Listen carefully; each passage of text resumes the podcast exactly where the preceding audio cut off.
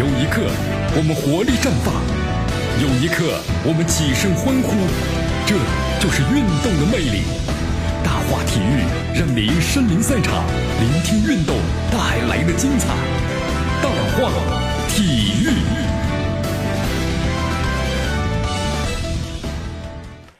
这里是大话体育，我是江南来记所的 FM 九十六点七，去关注我们的节目。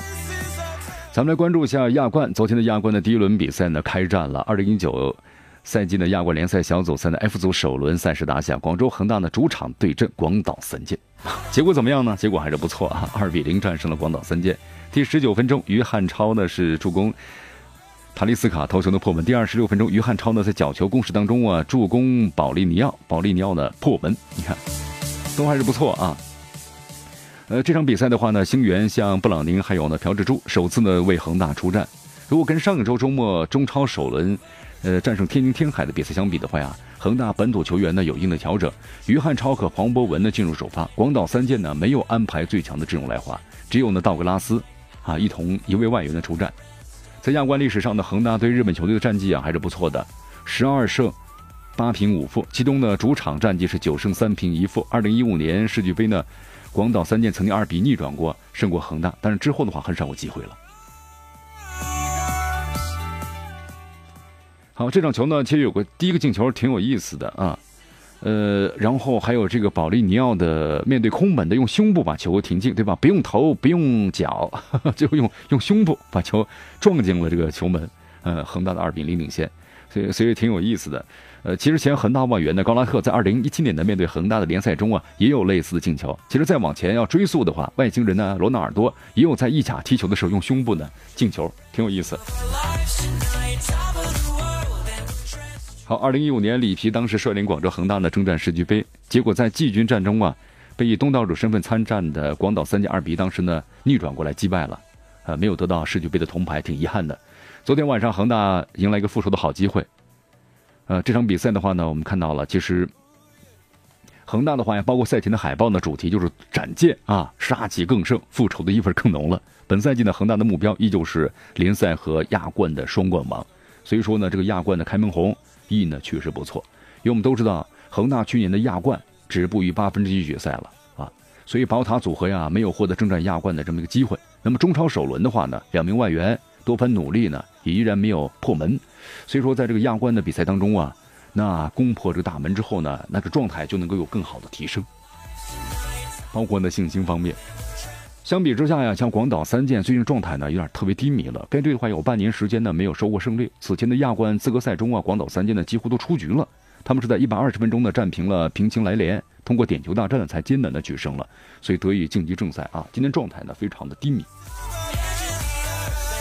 好，我们再来关注一下亚冠小组赛的 E 组的第一轮，山东鲁能出战哈，这个庆南 FC 是客场比赛，最终结果呢是二比二打平，鲁能从客场呢带走了一分。赛后的新闻发布会啊，鲁能主帅李霄鹏表示，庆南是一支呢实力很强的对手，全队踢的是现代足球，这个二比二的比分呢合情合理。呃，其实相当看了一下这个比赛，就是发现咱们的中国球员们呢还是有些这个问题啊，你包括。鲁能队啊，在最后呢有这么一个机会，就面对空门的时候，一脚传中，传中之后，咱们球员这个停球啊，竟然停在了五米以外，就是把球停不在脚下。这一停球呢，嘣的一声，抢着球呢，蹦到五米以外了，追又追不上，被对方的守门员把球就给收下了。你看看，这就是什么呢？基本功也有问题啊啊！好，所以李霄鹏呢，最后应该是心中还是有特别遗憾吧。李霄鹏表示啊，像佩莱的话呢，一如既往的努力，本场有两个进球，他的表现呢。我非常的满意。那么对于另外一位这个首发的外援费雷尼，李霄鹏介绍，他刚来鲁能才二十天，那么表现的也还是很努力了。作为主帅，我肯定他的表现。那么对于对手像青南队的情况呢，他说这支队啊，我之前看过他们的录像，这支球队呢每个队员都很尽力，很有特点，全队踢的是现代的足球。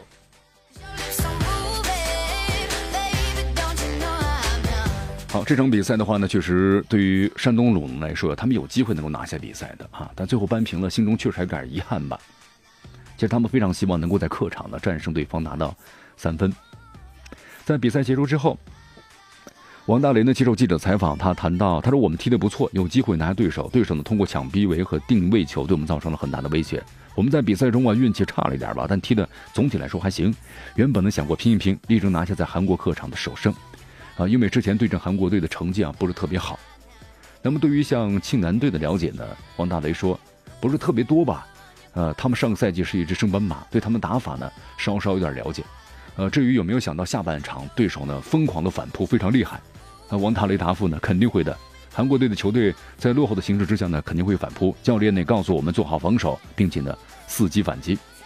呃，对于回到主场的情况呢，王大雷表示希望回到主场之后呢能够赢他们。那么同时也问到了第一个丢球是不是有点冤的时候，王大雷认为，那么以我当时的角度，我想呢可能对方球员越位了，但是后来看录像确实没有问题。他说我们的运气呢可能差了一点。对于这场比赛啊，王大雷表示整体来说还行吧。那么接传球什么的，上半场做的呢都还是不错。下半场因为对方的咬得比较紧，所以造成了我们有些被动啊。好，这场比赛其实咱们要多说一些啊，因为像恒大队啊经常胜了，所以也没有什么新奇的东西。而鲁能队呢，因为一直和韩国队的这战绩啊，双方交手成绩呢自己就几乎是输多赢少。那么这场比赛的话呢很重要。看了这场鲁能二比二的比赛之后呢，心情有点像过山车。随着剧情路线的推进啊，上下翻腾，五味呢杂全。尤其是在王彤最后呢失去绝杀的那一刻啊，心酸的猛地袭来。有很多人的球迷的话来说，痛苦贯彻了全身，所以大家呢还是感到有点遗憾啊。你看球迷们的评论难受啊，打脸呐。佩莱和费莱尼这样的强力外援都带不动球队，也就是说这两名外援的话呢，带不动国内的球员们。你不像那个我们在以前评价恒大队的时候，对吧？你看恒大队三叉戟，他们的这个凌厉的进攻啊，带动了国内球员的这个什么呢？助攻，就是不断的都发动起来，就跟发动机一样。但是在鲁能的话呢，没有看到这一幕。咱们来看看让球迷们特别感到心酸的这一幕啊！时间呢定格在第八十九分钟，当时呢三哥绝妙的分球，王彤禁区之内呢空位单刀面对门将，呃，这脚球的话，只要他把球停住了，一脚射门就 OK 了。